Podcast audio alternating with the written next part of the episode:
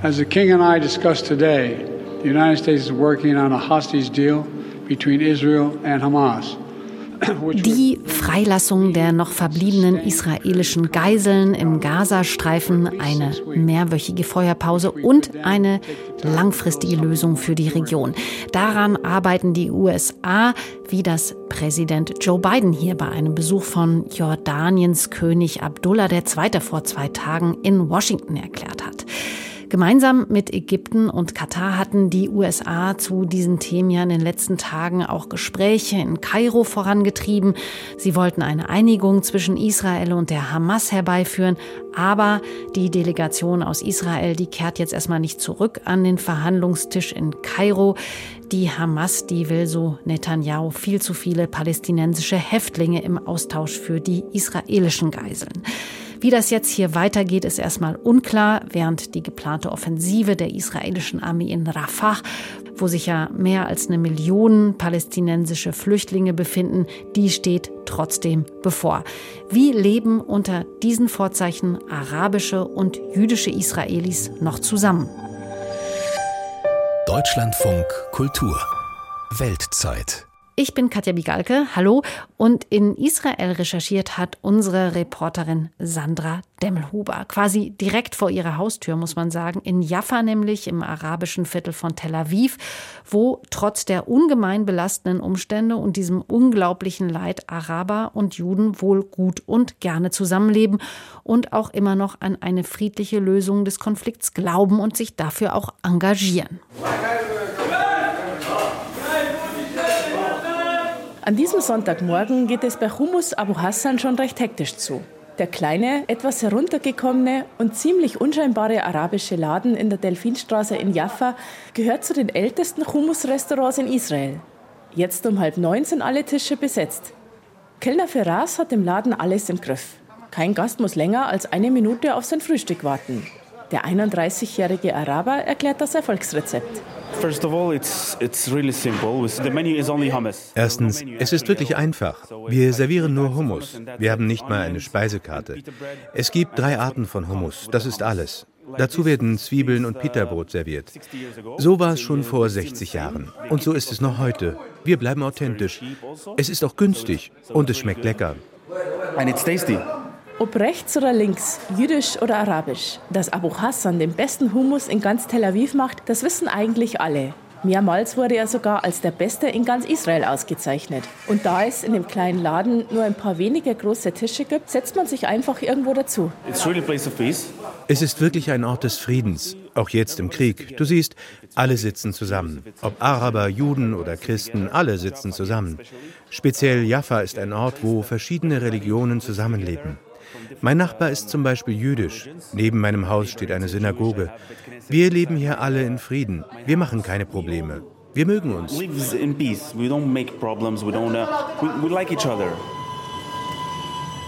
Und tatsächlich, nicht nur bei Hummus Abu Hassan sitzen die Menschen zusammen beim Essen. Am anderen Ende der nur rund 150 Meter langen Straße im alten arabischen Teil von Tel Aviv gibt es einen kleinen Lebensmittelladen mit dem vielversprechenden Namen Gan Eden, also Garten Eden. Die Inhaber des Ladens, Angie und ihr Mann Ali, haben direkt über dem Eingang ein großes orangefarbenes Schild angebracht mit der Aufschrift Wir werden das gemeinsam durchstehen. Das Schild ist auf Arabisch und Hebräisch.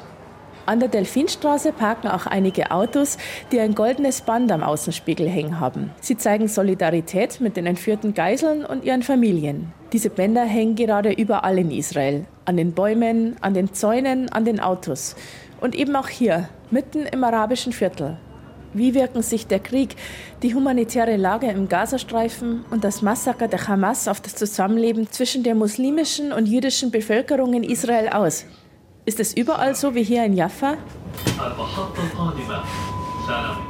Balik Sladin ist Nachrichtenmoderator im hier ansässigen Fernsehsender i24 News und die Stimme der neuen Tel Aviver U-Bahn. Das heißt, er hat die arabischen Stationen eingesprochen. Er selbst kommt aber aus einem Dorf im Norden Israels. Dort lebt auch seine Familie.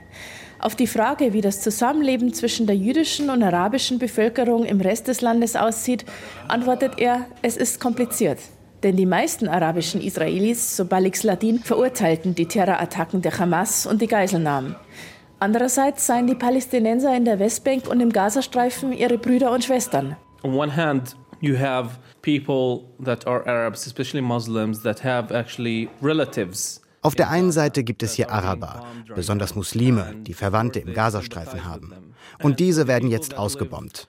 Und natürlich sympathisieren sie mit ihnen. Und für die arabischen Leute, die innerhalb Israels leben, ist die Situation noch viel komplizierter. Denn sie sehen auch die Jüdinnen und Juden. Sie haben jüdische Freunde, sie haben jüdische Arbeitskolleginnen und Kollegen, die sie jeden Tag sehen. Wenn es eine Verbindung zwischen Juden und Araber gibt und wenn du diese Verbindung ausbaust, wirst du sehen, dass sich die Meinung dahingehend ändert, dass mehr nach einer friedlichen Lösung gesucht wird in dem Konflikt. Und es führt auch zu mehr gegenseitiger Anerkennung. Shimon Abekasis sieht das ganz ähnlich. Das Wichtigste für ein friedliches Zusammenleben sei, dass man sich gegenseitig respektiere. Seit 1965 führt der 68-jährige jüdische Schuhmacher mitten im arabischen Viertel von Tel Aviv einen kleinen Schuhladen. Größere Probleme oder Konflikte zwischen der jüdischen und arabischen Bevölkerung gab es hier nie, erzählt er. Und das habe sich seit dem 7. Oktober auch nicht geändert. Diese Mischung mit den Arabern, wir sind Freunde. Die Beziehungen sind gut. Es gibt keine Probleme. Ich kenne diese Araber schon seit sie klein waren. Babys. Das sind meine Freunde. Wie zum Beispiel Abu Lafia, der bekannte Bäcker hier. Wir sind gute Freunde. Shimon Abekasis trägt eine schwarze Kippa und den Talit Katan, also eine Art Unterhemd mit langen Fäden, die dann unter dem Pullover heraushängen. Der Schuhmacher ist sehr religiös, genau wie die arabischen Ladeninhaber in den Geschäften nebenan. Er glaubt, dass sie hier alle gerade die gleichen Gebete haben. Wir wollen Frieden. Wir warten auf den Frieden. Wir beten für den Frieden. Aber das Regime in Gaza, die Hamas, will keinen Frieden. Wir beten, dass es gut wird. Aber wie kann alles gut werden? Bei Abu Hassan im Laden machen sie es einfach so, dass nicht über Politik diskutiert wird. Die bleibt draußen, erklärt Kellner Firas. Denn dann komme es auch nicht zum Streit oder gegenseitigen Vorwürfen. Und man konzentriere sich einfach darauf, was man gemeinsam habe. Wie eben die Liebe zum Humus. Eine dauerhafte Lösung für Frieden in der Region könnte die alte Idee einer sogenannten Zwei-Staaten-Lösung sein. Konkret ist damit ein unabhängiger palästinensischer Staat gemeint, Seite an Seite mit Israel. Doch darüber scheiden sich im Land weiterhin die Geister. Die derzeitige Regierung mit Ministerpräsident Benjamin Netanyahu lehnt die Idee ab. Andere, wie Fania aus Salzberger, eine der prominentesten Vertreterinnen der israelischen Linken, glauben weiterhin daran. Auch wenn es jetzt erst einmal gelte, alles dafür zu tun, die 134 verbliebenen Geiseln lebend zu befreien. Aber gleich danach müsse es einen Waffenstillstand im Gazastreifen und eine Lösung für diesen Konflikt geben, fordert die Universitätsprofessorin. Ich wünsche mir einen Waffenstillstand, einen humanitären Waffenstillstand. Ich würde mir wünschen, dass es ein klares Zeichen dafür gibt, dass die Hamas von der Herrschaft über Gaza zurücktritt, entweder durch militärischen Druck oder hoffentlich durch internationalen diplomatischen Druck. Und ich hoffe auf einen frühen Beginn neuer Verhandlungssitzungen für ein Territorialabkommen zwischen Israel und den Palästinensern. Fania aus Salzberger ist die Tochter des bekannten israelischen Schriftstellers Amos Oz, der sich ebenfalls Zeit seines Lebens für eine Zwei-Staaten-Lösung eingesetzt hatte. In den letzten Jahren kamen die Bemühungen dafür aber nicht mehr voran. Und die Idee hat nach dem Angriff der Hamas auf Israel auch viele Befürworter verloren, so Oz Salzberger. Man kann mit Sicherheit sagen, dass nach dem 7. Oktober alle friedlichen Lösungen an Anhängern verloren haben. Ich denke aber, die Ein-Staaten-Lösung hat mehr Befürworter verloren als die Zwei-Staaten-Lösung, die immer noch realisierbar wäre. Der Frieden wird vielleicht noch eine Generation länger warten müssen. Peace will have to wait perhaps a generation longer. Nach der anfänglichen Schockstarre in den ersten Wochen nach dem 7. Oktober gibt es mittlerweile wieder große Demonstrationen an den Samstagen. Tausende Israelis fordern dabei auch die Regierung auf, mehr für die Freilassung der Geiseln zu tun. An den Straßen hängen Plakate, die den Rücktritt der Regierung und vorzeitige Neuwahlen fordern. Und an der Autobahn 2 zwischen Haifa und Tel Aviv hängen mehrere riesengroße Banner in Schwarz und Rot mit dem Gesicht Netanyahus und der Aufschrift Du bist das Oberhaupt. du bist schuld. Für einen Waffenstillstand demonstriert in Israel derzeit auch die Bewegung Standing Together. Es handelt sich dabei um einen Zusammenschluss aus rund 5000 arabischen und jüdischen Israelis. Die Organisation gibt es seit 2015 und ihre zentralen Forderungen sind eine dauerhafte friedliche Lösung und soziale Gerechtigkeit für alle Menschen, die hier in der Region leben. Dazu Nadav Shovet, der Sprecher von Standing Together. What motivates us to go out on the streets was uns motiviert, auf die Straße zu gehen, ist, dass es nicht so weitergehen kann wie bisher. Wir können nicht den Weg des endlosen Krieges, der Gewalt und noch mehr Blutvergießen fortsetzen. Ein Waffenstillstandsabkommen ist der einzige Weg, um Frieden für alle hier lebenden Menschen zu gewährleisten. Die Geiseln sind hoffentlich bald alle zu Hause, sodass das Töten unschuldiger Leben in Gaza beendet wird. Nadav Shovet ist fest überzeugt, der einzige Weg, der jetzt noch übrig bleibt, ist der zum Frieden. Das langfristige Ziel sei, dass sich alle Palästinenser frei bewegen und die Israelis in Sicherheit und ohne Angst vor Terrorattacken leben können. Die Organisation unterstützt dabei beide Ideen. Entweder die Zwei-Staaten-Lösung oder alle zusammen mit gleichen Rechten in einem Staat. Uh, es mag verrückt erscheinen, aber das ist wirklich die einzige Lösung jetzt und liegt im Interesse aller hier lebenden Menschen, Juden, Palästinenser, alle. Es wird immer dringender. Der Status quo kann so nicht beibehalten werden. Wir müssen einen anderen Weg finden und dafür kämpfen. Und wenn die Menschen in der israelischen Gesellschaft nicht dafür kämpfen, dann werden wir das nicht schaffen, einen anderen Weg einzuschlagen. Die Organisation Standing Together schreibt auf ihrer Homepage, eine solche Gesellschaft ist möglich. Wir bauen sie bereits auf. Vielleicht könnte auch Jaffa, der alte arabische Stadtteil von Tel Aviv, ein Vorbild für dieses Ziel sein. Während sich der Krieg hier in der Region gerade massiv auch auf das Zusammenleben in anderen Teilen der Welt auswirkt und Konflikte eskalieren, ist es ausgerechnet hier in Jaffa, wo Juden und Araber so eng beieinander leben, ruhig und friedlich. In der Delfinstraße zwischen Humus Abu Hassan und dem kleinen Lebensmittelmarkt Garten Eden lebt auch Erik Mizrahi, ein Oscar-nominierter Kameramann. Er meint, gerade hier in Jaffa könne man auch beobachten, wie Krisen Menschen auch zusammenbringen können. Every time we have a conflict in Israel, it's like everybody opens their heart and have more empathy. Jedes Mal, wenn wir einen Konflikt in Israel haben, öffnet jeder sein Herz und zeigt Empathie. Und wenn Sie fragen, wie es dir geht, meinen Sie es wirklich ernst, denn Sie fragen, ob du Hilfe brauchst. Und dann liegen noch mehr Gefühle in der Luft. Jeder zeigt mehr Liebe. Das ist interessant, weil man in den schwierigsten Situationen mehr vom authentischen Volk Israels sehen kann. Das können Palästinenser sein oder Israelis. Jeder öffnet sein Herz, weil jeder diesen Konflikt spürt und man möchte einander helfen, das zu überwinden. And they want to help each other to overcome it.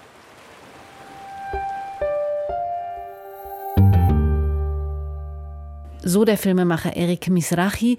Wenn man sich allerdings die aktuelle Lage im Land mal anschaut, dann spricht aus diesem Ton im Moment wohl eher eine große Hoffnung als eine Beschreibung der allgemeinen Befindlichkeit im Land. Wie es um die steht, darüber spreche ich jetzt mit unserem Korrespondenten in Tel Aviv, Jan-Christoph Kitzler. Hallo. Hallo.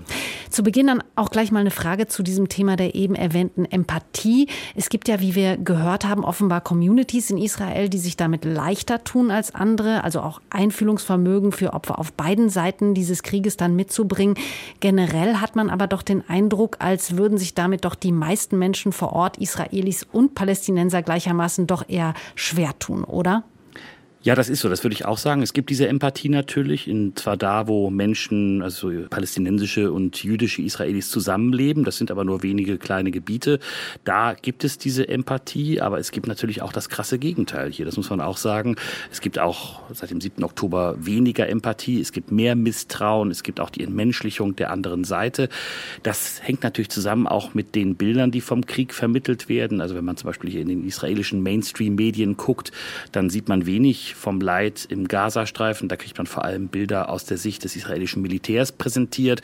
Und die arabischsprachige Bevölkerung, die konsumiert im Gegenteil dazu dann Sender wie Al Jazeera, die genau das Gegenteil verbreiten. Also das ist auch ein, trägt auch dazu bei, dass es zum Teil eben weniger Empathie gibt. Aber ja, es gibt diese Beispiele und die machen dann schon auch ein bisschen Hoffnung. Aber sie sind sicherlich nicht repräsentativ für die ganze Gesellschaft. Was jetzt die friedliche Koexistenz angeht, da hat ja gerade der israelische Finanzminister Bezalel Smotrich von der rechtsextremen Regierungspartei Religiöser Zionismus nochmal so einem Fahrplan zu einem künftigen palästinensischen Staat so eine ganz klare Absage erteilt. So ein Plan, der soll ja gerade von arabischen Staaten, aber auch den USA vorbereitet werden für eine Zeit nach einer, ja, wie auch immer gearteten Waffenruhe dann. Smotrich wollte jetzt auch heute im Sicherheitskabinett in Israel wohl durchsetzen, dass dieses sich dann auch klar gegen eine Einrichtung eines palästinensischen Staats in der Zukunft positioniert. Was für Konsequenzen hat das denn, wenn diese Option einfach gar nicht mehr diskutiert werden darf? Naja, das wäre vor allem erstmal ein symbolischer Schritt, denn das Kriegs-, äh, das Sicherheitskabinett, das hat natürlich hier nur in wirklich relevanten Sicherheitsfragen was zu sagen. Das wird immer wieder mal zusammengerufen. Natürlich jetzt seit dem 7. Oktober häufiger.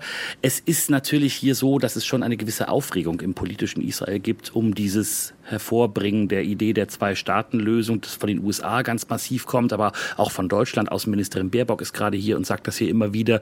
Da geht es natürlich auch um die Frage der Zukunft des Gazastreifens. Die arabischen Staaten sagen ganz offen, wenn wir uns beteiligen wollen oder sollen an so etwas wie dem Marshallplan für den Gazastreifen, den Wiederaufbau, dann muss das verbunden sein mit einem ganz konkreten und auch festgelegten Plan, für die Einrichtung eines palästinensischen Staates und dann eben auch die Zwei-Staaten-Lösung.